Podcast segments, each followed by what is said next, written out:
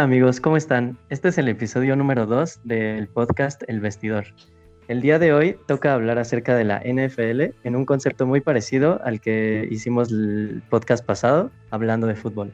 Vamos a decir los mejores jugadores según nuestro punto de vista, pero para esta ocasión no solo estamos Chema, Poncho y yo, sino que tenemos otros dos invitados que ahorita se presentarán. Bueno, sin más por el momento, Chema, ¿cómo estás? ¿Cómo te encuentras el día de hoy? Hola, muy bien, ¿y ustedes? Bueno, ya el segundo capítulo, como lo prometió, pues no solamente va a ser de puro fútbol, y bueno, espero que, les guste. Poncho, ¿cómo estás, amigo? Hola, ¿cómo están todos? Muy bien, gracias. Feliz de estar aquí con ustedes en este nuevo podcast y contento de tener dos grandes invitados que son conocedores de la NFL y pues vamos a ver qué, qué nos cuentan. Exactamente, como dice Poncho, estos dos invitados los trajimos porque nosotros no somos tan expertos en la NFL, o bueno, por lo menos yo, ¿no? Y estos dos invitados sí saben mucho, son muy aficionados de este deporte y por eso los invitamos. El primero de ellos es Santi Vázquez. ¿Cómo estás, amigo? Hola, hola, ¿qué tal? Muy bien, eh, muchas gracias por la invitación y pues espero que todo lo que hablemos aquí pues les guste a, a los que lo vayan a escuchar y pues que quizá alguien le, le despierte el amor por este deporte tan bonito. Exactamente, buenas palabras, amigo. Y aquí también tenemos a Santi Bernal. Sí, los dos se llaman Santiago. ¿Cómo estás, Santi? Hola, eh, bien. Pues sí, me invitaron. Ojalá pueda aportar bastante. Bueno, eh, para empezar el capítulo del día de hoy, antes de, de iniciar con, con, el top, nos gustaría decir a qué equipo le va cada quien, para que así en realidad vean ustedes si son conocedores o no. En mi caso, pues obviamente el mejor equipo del mundo son los Delfines de Miami, aunque se rían, yo sé que este es nuestro año. Y bueno, así es esto. ¿Y tú, Monfield, a quién le vas? Yo le voy a los poderosísimos vaqueros, a los Cowboys. Me, me despertó el amor por los vaqueros, el gran e inigualable Tony Romo, el mejor coreback, yo creo, de, de todos los tiempos. Es más, creo que ya se acaba, aquí se acaba el podcast. Tony Romo, top 1 de la historia de la, NFL. la lista. Vámonos, nos escuchamos en la siguiente. Hasta luego.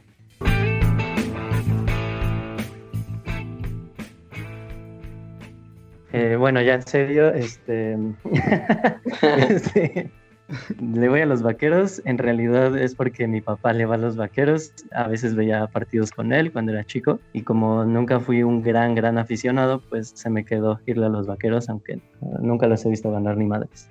Poncho, ¿tú a quién le vas? Yo le voy a los vikingos de Minnesota. Nada más porque me gusta el equipo. Sé que no son muy buenos, pero pues me gusta el equipo. ¿Le, va, le, le vas a los vikingos por Marshall? Ándale, sí. por, por Marshall, el de How I Met Your Mother. Exacto, sí me cae bien ese dude. Y pues me gusta el equipo, me gusta como el logo. Pues sí, no soy tan fanático, pero pues sí, sí sigo sus partidos. ¿Tú, Santi Vázquez, a quién le vas? Eh, yo también le voy a los vaqueros de Dallas. Pues ya tiene, pues desde que empecé a ver en serio el americano, que son yo creo como unos 10 años, pues desde el principio me llamó mucho la atención, tanto como la afición, luego ya empecé a ver los partidos y me gustaba cómo jugaba. También, como dijo Bonfield, Tony Romo, y pues poco a poco Tony me fue Tony Fumble, Tony Fumble. Tony Romo, siempre mi, mi, héroe. Y pues este pues no es el año, pero quizá el que viene se mejoren las cosas. Y Santi, Santi Bernal, por último, ¿a quién le vas? Pues yo le voy a los Steelers de Pittsburgh. Eh, le voy principalmente porque mi papá también le va. Aunque pues sí los he seguido mucho, veo todos los partidos. Aunque reconozco que simpatizo mucho con los Seahawks de Seattle y los Packers de Green Bay. Se me hacen equipos que los últimos años han jugado muy bien y que tienen, en especial los, los Packers, tienen una gran historia como equipo y como organización. O sea, por si para tener más probabilidades de que tu equipo gane cada semana, ¿no? Sí. Tienes tres equipos y así, alguno de los tres va a ganar. Lo bueno es que no son rivales directos ninguno, entonces. Muy bien. Entrando en materia, para este podcast nos organizamos para elegir a los, a los 10 mejores jugadores que nosotros, a nuestro parecer, eh, han sido históricos e importantes en la historia de la NFL. Entonces, bueno, vamos a comenzar. Hay que aclarar que eh, no tiene ninguna importancia el orden en el que vamos a ir nombrando a estos jugadores. Eh, los 10 para nosotros son los mejores y pues el orden que vamos a estar diciéndolo no tiene relevancia. Es únicamente para irlos mencionando. Entonces, en primer lugar, tenemos a Jerry Rice, que es un gran receptor. Jugó para los equipos de San Francisco, Oakland y Seattle. Bueno, es un gran jugador, gran receptor. Y en sus logros tiene tres campeonatos de Super Bowl. Ha jugado 13 Pro Bowls. Es el jugador con más recepciones de la historia. Tiene 1549 recepciones. También es el jugador con más anotaciones, 208. Y también, además de todo eso, es el jugador con más recepciones para touchdown, con 197. Y bueno, es muy recordado también por esa victoria de los 49 de San Francisco en el Super Bowl número 23, cuando iban abajo en el marcador y con pocos minutos en el reloj, pues lograron esa, esa gran remontada. Entonces, sin duda, Jerry Rice tenía que estar en esta lista. ¿Qué opinan ustedes? Eh, por ejemplo, tú, Chema, ¿qué opinas de Jerry Rice?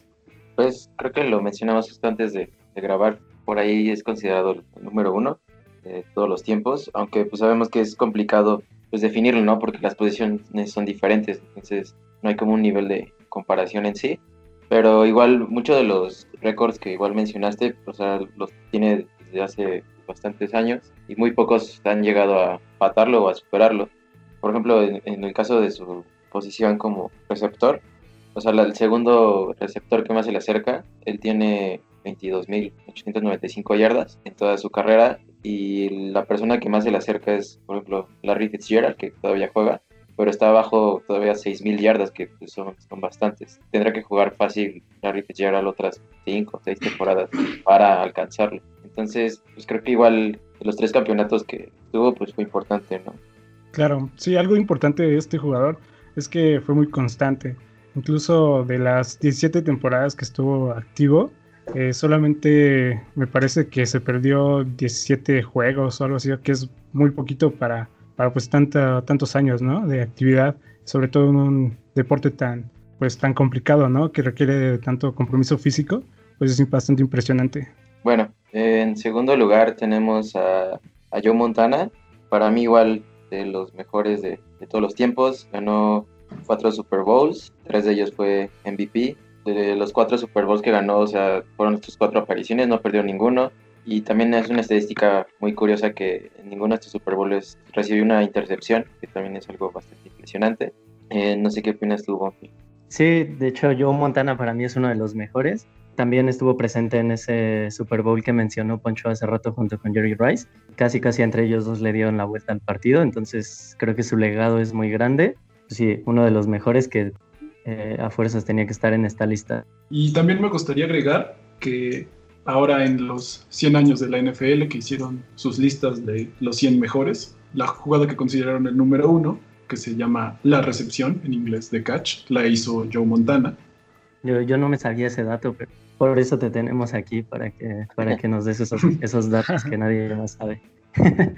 Y bueno, eh, después pusimos a Walter Payton, este corredor de los Chicago Bears, que jugó con ellos del 75 al 87. Y ganó solo una, una vez el Super Bowl, pero fue MVP de la NFL dos temporadas. Tuvo nueve Pro Bowls. Eh, es el, el segundo, bueno, tiene el récord en segundo lugar de más yardas por tierra, que de hecho cuando él se retiró tenía el primer lugar pero luego pues ya lo desbancaron. Y el cuarto lugar lo tiene en más touchdowns por tierra, con 110 touchdowns. Además, también tiene el récord de más yardas recorridas en un solo partido. Bueno, lo tenía, era el número uno cuando, cuando él se retiró. Eran 275 yardas en un solo partido. También tiene el, el récord de más temporadas con más de mil yardas de carrera, que son 10 temporadas. Y más partidos con más de 100 yardas de carrera, con 77 partidos, y más temporadas con más de 2.000 yardas de ataque, que son cuatro temporadas. Y además de todo eso, siempre se le consideró grande dentro y fuera de la cancha. Tan, es así que hoy en día hay un premio que es el premio Walter Payton, que se le entrega al hombre del año y se entrega por la NFL, honrando el trabajo de caridad y voluntariado de alguno de, de los jugadores de la liga. Entonces siento que es, o sea, aparte de que fue uno de los mejores jugadores, también fuera de la cancha fue muy buena persona. ¿Alguien quiere agregar algo?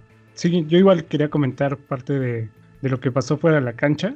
Es un jugador muy recordado justamente porque hizo mucho labor benéfico, ya que fue diagnosticado con cáncer de, me parece que riñón. Entonces, pues lamentablemente falleció a los 45 años después de perder la lucha contra el cáncer. Y pues es muy recordado justamente por su trabajo, porque fue muy buena persona tanto dentro como fuera de la cancha, ¿no? De hecho, alguno de sus entrenadores lo apodaba Never Die Easy, porque siempre daba el 100 en cada partido y a, las personas que intentaban taclearlo, pues también se llevaban un buen golpe, ¿no? Nunca se rendía fácil y eso lo demostró hasta el final de, su vida, ¿no? En esa lucha contra el cáncer. Eh, justamente creo que por su forma de correr, bueno, yo, o sea, creo que a nadie de nosotros nos tocó verlo, pero al ver los videos de, pues, de sus mejores carreras que hizo, pues era una forma impresionante en la que los defensivos salían botando al tratar de taclearlo tenía una potencia impresionante en las piernas y creo que a partir de él vinieron algunos otros corredores con características muy similares, con piernas muy, muy, muy, muy fuertes, que aunque tuvieras tres defensivos colgándote, eh, él seguía corriendo, seguía corriendo y creo que eso lo hace un jugador muy impresionante. En parte igual es por los entrenamientos que tenía, que igual en unos videos sale que subía como colinas y con peso encima, entonces de ahí venía mucho la, la fuerza que tenían los piernas. Tal vez vio mis videos de mis entrenamientos y de ahí sacó varias ideas. y bueno, eh, el siguiente que tenemos en la lista es Tom Brady. Bueno, pues ese sí, yo creo que todo el mundo ha escuchado su nombre, por lo menos una vez en la vida. El coreback que estuvo en los Patriotas durante muchas temporadas, pero que esta última temporada se fue a Tampa Bay. Bueno, está jugando ahorita con Tampa Bay. Y bueno, todos sabemos que es el jugador con más Super Bowls en la historia, tiene seis, en cuatro de esos fue considerado MVP, también tiene tres MVPs de la temporada de la NFL, 14 Pro Bowls. Y bueno, todos esos récords lo sitúan para algunos como el número uno de toda la historia de la NFL, aunque algunos eh, dicen que como aún no ha terminado su carrera, todavía no podemos juzgarlo pero eh, yo creo que sí, o sea, si hoy terminara su carrera, sería, estaría ahí en la discusión de ser el número uno de todos los tiempos. Y bueno, ¿quién, ¿alguien quiere agregar algo acerca de este gran jugador? Eh, pues bueno, creo que mucha gente no le gusta luego la forma de jugar de Tom Brady, pero pues ganar tantos campeonatos no, no es fácil, no, pues ya habría muchos. Pero pues es impresionante, o sea, ahorita creo que tiene 42 años y lo ves jugar ahorita con, con Tampa y la precisión que todavía tiene en el brazo y la fuerza o sea, a esa edad es, o sea, es algo de un superatleta nada más. De acuerdo. Bueno, ¿alguien más quiere agregar algo de Tom Brady? ¿O hasta que termine su carrera van a poder hablar de él? no, pues creo que esos seis campeonatos lo resumen todo. O sea, sí, puede ser incluso uno de los jugadores más polémicos, pero pues sí es innegable su calidad en el terreno de juego y su liderazgo. Entonces, para nosotros merece estar en esta lista. Sí, y bueno, ya, sin más de Tom Brady, eh, Santi Vázquez, ¿por qué no pasas al siguiente jugador de la lista? Eh, bueno, el siguiente de, la lista que consideramos, que, creo que entra en cualquier top 10, eh, es Peyton Manning, que junto con Tom Brady pues ha sido de los mayores referentes de la NFL pues recientemente y pues todos los récords que todavía pues tiene hablan por sí mismos. Entre algunos están récords que son muy muy difíciles de, romper. Por ejemplo, actualmente tiene el récord de mayor número de touchdowns en una temporada. Creo que fue en 2013 que anotó 55 touchdowns y dicho creo que hubo un juego en el que anotó como 7 veces y justamente fue saliendo de una lesión grande que tuvo cuando cambió de equipo. También tiene mayor cantidad de touchdowns en, o sea, en su carrera, que son 539 también es el jugador con más MVPs de, pues, de la historia, de, o sea, MVP de la temporada del NFL, con 5. Jugó tres Super Bowls en, los cuales ganó dos, uno con los Colts y otro con los Broncos, lo cual también pues habla de que su calidad de jugador es muy buena, aunque el último Super Bowl que ganó ya no estaba en su mejor eh, etapa, pero pues muy pocos jugadores han podido ganar campeonatos con, con dos equipos distintos. Jugó cuatro eh, supertazones. Jugó, jugó tres, ¿no? No, dos con, el de contra Chicago y contra ah, sí, cierto. y contra Seattle y, Carolina. Cierto, cierto. Perdió dos, ¿no? Contra, contra, Drew Brees, ¿no? Seattle y los Santos. Ajá, sí, cierto. Bueno, de esos cuatro, gracias por la corrección. Eh, ya se me estaba pasando el otro de, de Indianapolis. Y pues sí, o sea, la forma en la que él jugaba, pues era muy interesante porque él mismo como que hacía sus correcciones ya dentro de, del campo. O sea, por ejemplo, el, coach le mandaba una jugada y él mismo como que leía las defensivas y hacía sus ajustes. Pues la precisión en sus pases era impresionante. No era un, coreback muy, muy móvil, pero la forma en la que soltaba sus pases y, y también la potencia de su brazo, creo que eran muy impresionantes. E incluso después de que se lesionó, tuvo una operación muy fuerte. Todos decían como que ya se acabó Tom Brady, digo Peter Manning, eh, ya se acabó su carrera, ya no va a ser igual, ya está viejo y regresó y rompió en la temporada 2013 pues todos los récords para un coreback. Entonces creo que es a mí fue de los primeros corebacks que vi jugar que dije como wow, ¿no? O sea, está impresionante cómo puede hacer pases de ese tipo, este, mover a su, a su equipo, a su ofensiva, y pues sí, él fue uno de, pues, de los más grandes jugadores que he podido ver. No sé si alguien más quiere opinar. Nada más agregar que su frente era enorme. bueno, el siguiente jugador que consideramos es otro corredor pues mítico, que es Jim Brown, que fue de los primeros jugadores de impacto, de, o sea, podríamos llamarlo como la primera estrella, refiriéndonos a estrella en cuanto a la forma en la que jugaba lo impresionante de él es que por los años en los que jugó, pues eran temporadas en las que la NFL había menos, menos partidos por temporada. Según recuerdo, en sus primeras temporadas eran 12 juegos por temporada y ya después fueron 14. Y sin embargo, todavía tiene récords que no han podido romper ningún corredor pues de sus mayores estadísticas que tiene fue que fue seleccionado ocho veces eh, jugador All Pro, o sea, el mejor corredor de la liga. Es el único jugador de la historia de la NFL que, promedia más de 100 yardas por juego, en, o sea, si tomando en cuenta toda su carrera, promedia más de 100 yardas por juego. También rompió el récord de 1200 yardas siete veces en su carrera.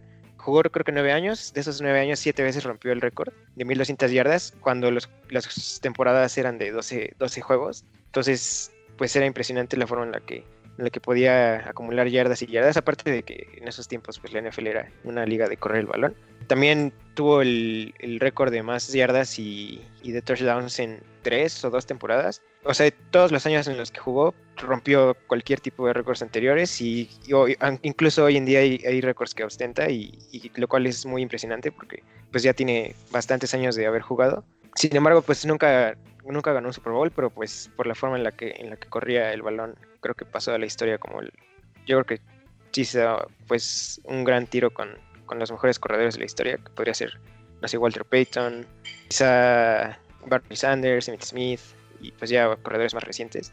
Creo que es pues creo que él fue de los que empezó como a forjar la forma en la que se corre el balón en, en la NFL actualmente. Aparte fue, fue, un buen líder, ¿no? Para, para la raza negra. O sea, como que abrió muchas puertas eh, en su tiempo, ¿no? Que pues, sabemos antes cómo era el tema del racismo en, Estados Unidos en cuanto al deporte. Y eso también creo que es importante mencionar. Claro, de hecho es su magnitud es tal que llegó a ser una de las primeras estrellas afroamericanas del cine de acción. De hecho, algo curioso que tuvo Jim Brown es que participó en al menos 50 películas, ¿no? Entonces eso nos puede dar la idea de qué tan importante fue en esa época Jim Brown. Y bueno, nada más agregar que, que sí fue campeón una vez, en 1964.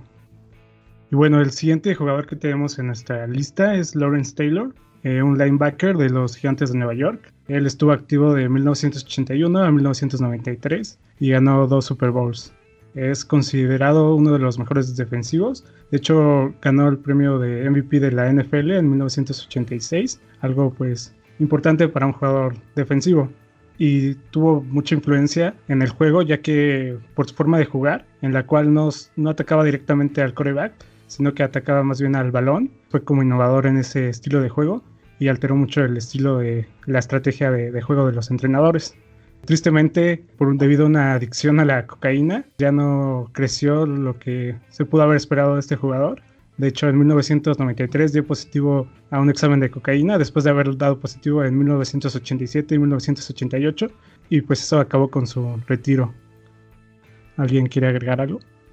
Pues nada más que hay una película, eh, ¿cómo se llama la película Santi? Blindside, The Blindside. Ajá, que, o sea, la película empieza basándose justamente en, una jugada de, de, Lawrence Taylor contra un coreback que lo lesionó. Y bueno, nada más era como un dato, un pietra dato. Sí, justamente acabó con la carrera de ese coreback justo con esa jugada. Ya no volvió a jugar. Entonces, pues como defensivo creo que es parte pues del trabajo ser agresivo. Y pues fue tan agresivo que acabó con la carrera de pues uno de los grandes corebacks de los Redskins, que era Joe Theismann. Pues sí, se acabó su carrera después del de, golpe que le hizo. Ya no son los Redskins. Ah, sí, es cierto. El Estás, equipo estás funado. Es una- Estás funado. Los sin nombre de ahorita, ¿no? Ok, bueno.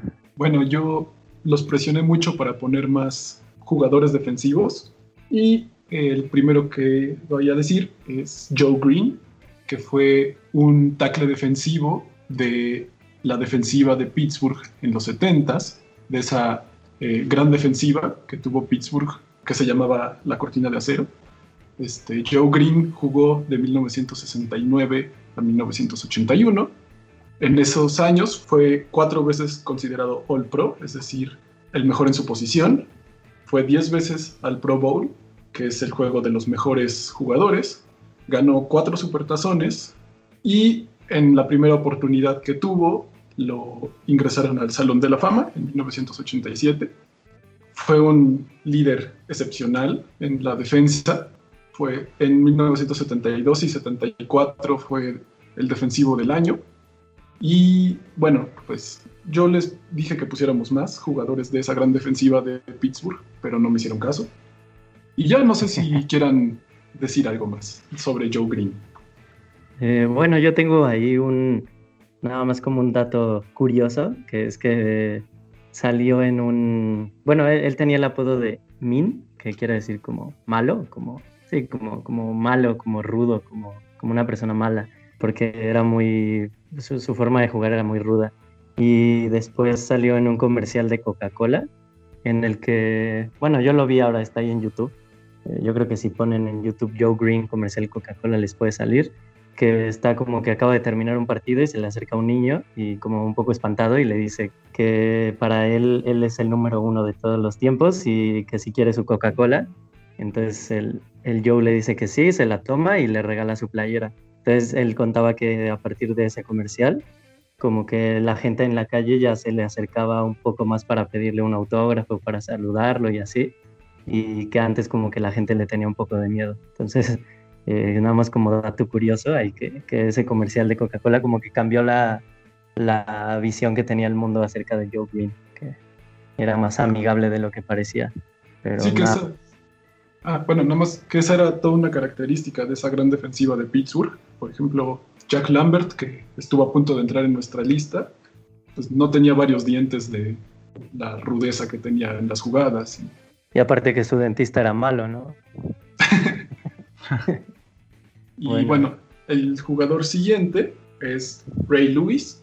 Él jugó en los Cuervos de Baltimore, jugó de 1996 a 2012. Jugó dos supertazones y los ganó. Fue siete veces considerado All Pro, que es el mejor en su posición, 13 veces el Pro Bowl. Y también en la primera oportunidad que tuvo, ingresó al Salón de la Fama en 2018. Ray Lewis es uno de los grandes emblemas defensivos de los últimos años, tremendo apoyador. Y bueno, no sé si alguien quiera decir algo más. Él, él ganó dos Super Bowls, sí, ¿no? Creo. Sí, dos en 2002, si no me equivoco, y en 2012. De hecho, el, el último supertazón que ganó a San partido, ¿no? Francisco fue su último partido. Y no recuerdo si en ese incluso ganó el, el MVP. No, yo tampoco recuerdo, pero sí, como dices, ¿no? O sea, un líder muy cañón siendo linebacker, también es muy rudo, ¿no? Y a la vez como, como, este, transmitiendo como esa ética de, de trabajo a, a toda esa defensiva de, de los Ravens, que la verdad estaba, estaba muy bueno eso, ese equipo. Y, y bueno, y aparte inició una, pues ya es una tradición de grandes linebackers que tienen los, los Ravens, pues la inició Ray Lewis y es pues todo un emblema y un jugador muy reciente. Casi todos los jugadores de los que hemos hablado, ninguno lo pudimos ver, los pudimos ver. Y a Ray Lewis sí, Ray Lewis ya es un jugador contemporáneo. De hecho, igual la manera, ¿no? Como entraba a los partidos, ¿no? Igual emocionaba a- tanto a sus compañeros como al público. Bueno, y ya para cerrar este top 10, en consenso con, con los demás, pusimos a, Dan Marino, eh, que de hecho es apodado el, el Racing Corona. Ahorita les vamos a explicar por qué.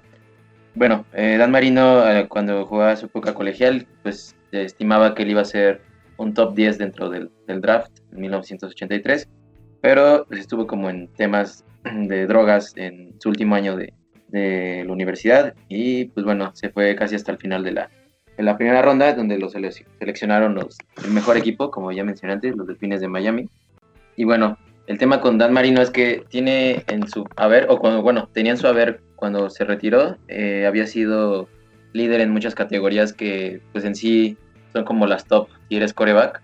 Por ejemplo, había sido el primer jugador en pasar las 5.000 yardas en una temporada y lanzar más de 40 touchdowns. Fueron 48 para ser exactos.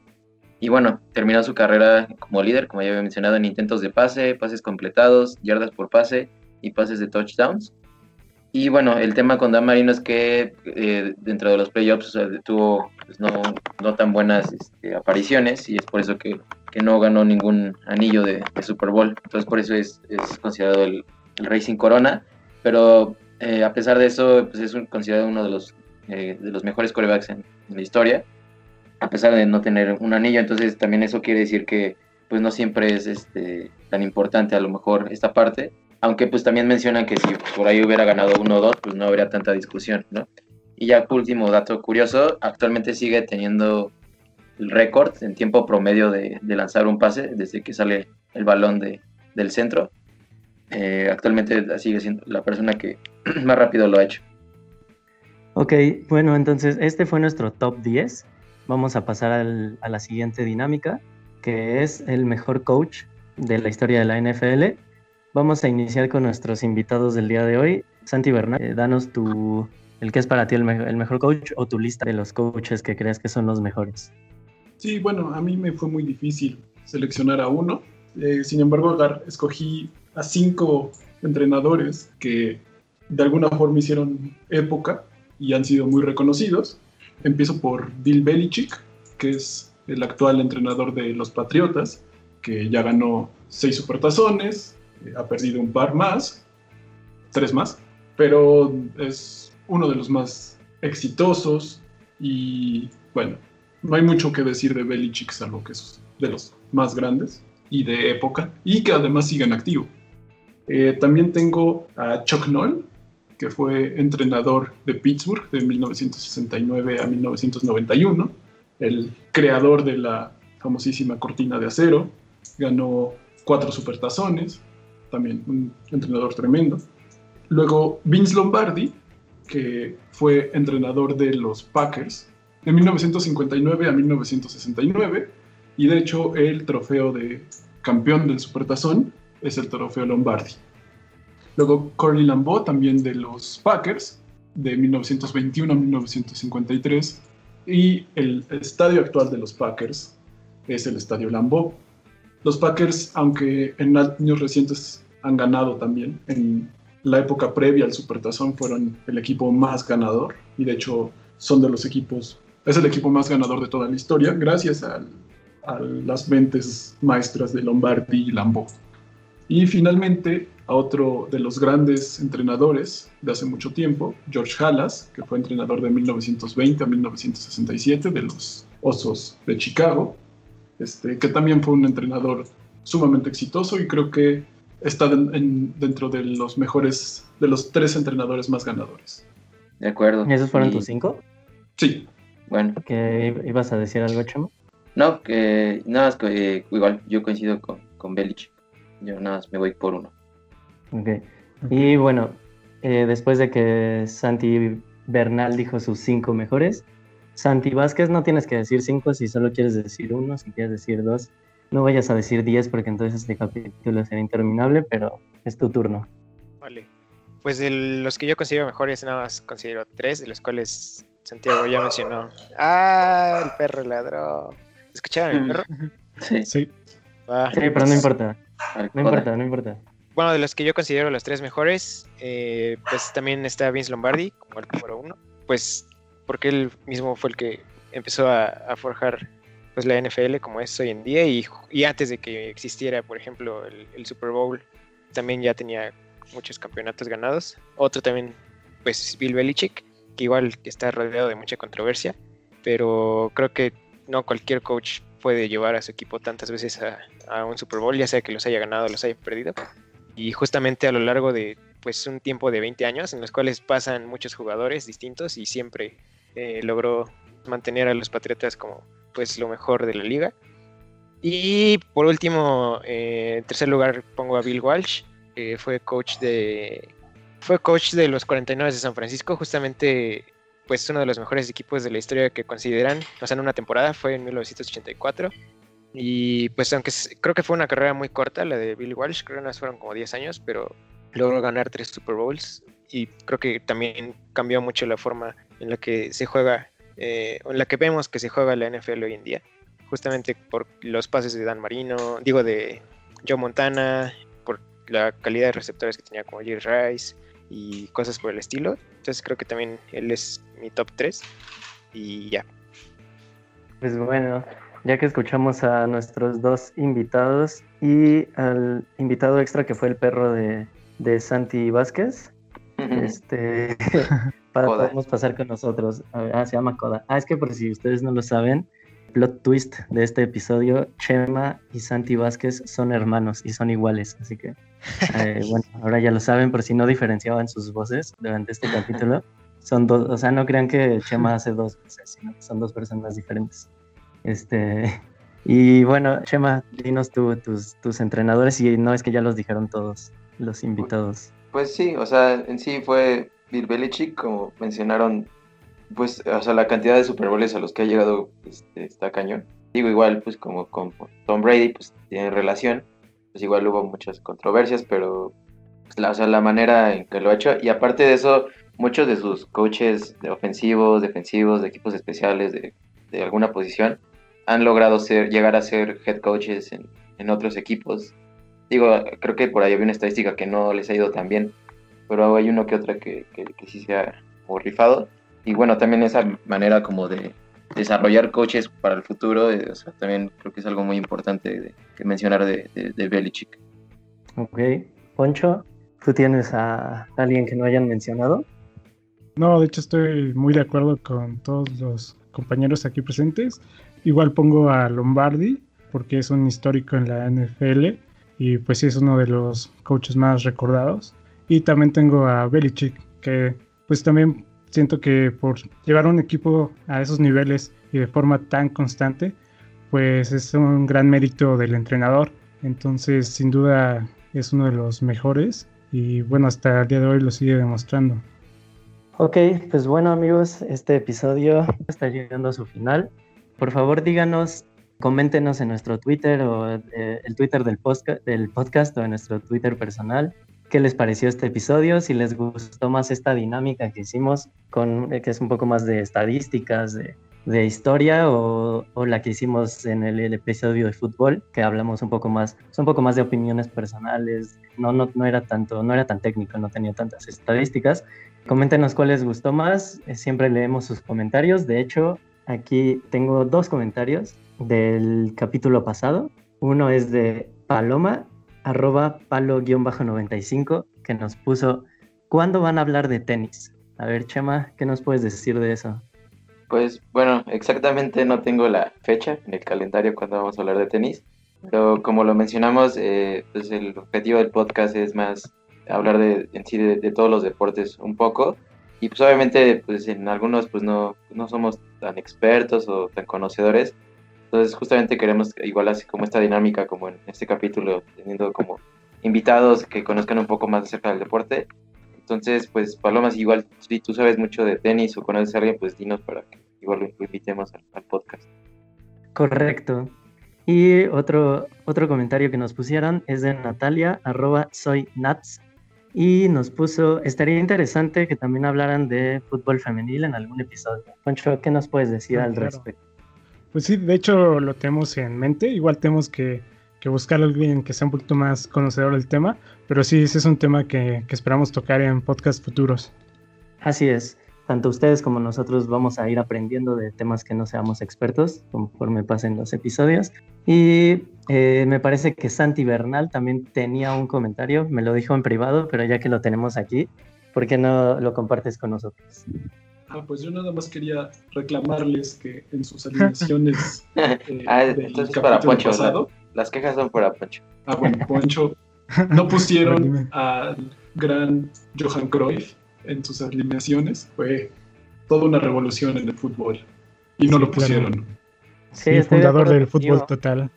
Sí, creo que estamos de acuerdo contigo. A mí la verdad es que se me pasó, lo, lo pensé y luego ya, ya no volvió a mi mente, tal vez porque no es tan bueno como tú crees.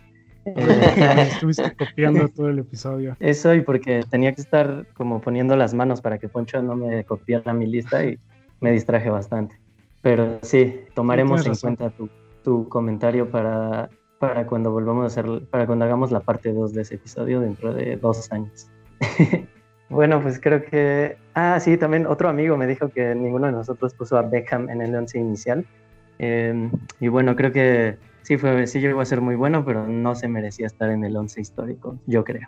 Pero yo sí lo puse en el alternativo. Sí, Chema lo puso en el alternativo, así que Joja, ah. eh, si nos estás escuchando, Chema sí, sí lo puso en el alternativo. Y bueno, creo que por el momento ya hemos llegado al final de este capítulo número 2. Eh, la verdad me la pasé muy bien aquí con nuestros dos invitados. Qué bueno que, que aceptaron venir, aunque no fue con mucho tiempo de anticipación aprendí mucho, de muchos, muchos datos, muchos, muchas estadísticas. Ojalá puedan venir en otro, en otro momento a grabar otro, otro capítulo. Y bueno, muchas gracias. Bueno, pues muchas gracias por invitarme. Ojalá a los que no son muy seguidores del fútbol americano lo empiecen a seguir. Es un deporte muy divertido, muy interesante.